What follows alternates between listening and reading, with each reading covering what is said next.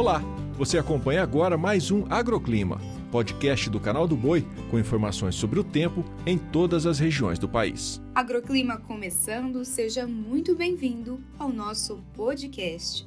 Eu sou Tauana Luares e mantenho você bem informado sobre a previsão do tempo. E nesta terça-feira, o grande destaque será a chuva na região sul. A gente vai ter condição de chuva muito forte e temporais, que devem ocorrer no Rio Grande do Sul, tudo isso devido ao deslocamento de uma frente fria associada a uma área de baixa pressão no Paraguai. Uma chuva importante e que vai favorecer a reposição hídrica do solo e beneficiar as culturas de soja, milho e arroz que estão em fase de desenvolvimento. No interior de Santa Catarina, Paraná, boa parte de São Paulo, Triângulo Mineiro, Goiás, áreas também de Campo Grande e Mato Grosso, o cenário será um pouquinho diferente. O dia começa com sol e terá aumento na nebulosidade, com pancadas de chuva no período da tarde. O maior volume acumulado ficará concentrado sobre o norte de Goiás, onde faz divisa com Matopiba, assim como no Tocantins, sul do Maranhão, sul do Piauí e também oeste da Bahia e áreas do leste catarinense.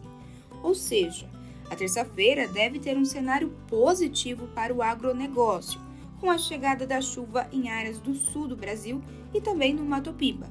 No sertão nordestino e interior de Minas Gerais, áreas do Espírito Santo, região dos lagos e oeste de Mato Grosso do Sul, o tempo firme ainda vai prevalecer. Lembrando que esse calorão ainda pode dificultar o avanço no desenvolvimento da soja em áreas do oeste e sul de Mato Grosso. No norte do Brasil, a zona de convergência intertropical continua atuando. Por isso, a entrada de umidade é facilitada e a chuva acontece também em formato de temporais em áreas do norte do Amapá, oeste do Amazonas e também oeste do Acre. Pancadas fortes que podem acontecer já desde o período da manhã nessas regiões e nas demais áreas, como o interior do estado de Rondônia, interior do Pará e Roraima. São pancadas mais isoladas que intercalam com aberturas de sol. O agroclima pode ser acompanhado também na programação do Canal do Boi e em nosso portal, o sba1.com. Até a próxima!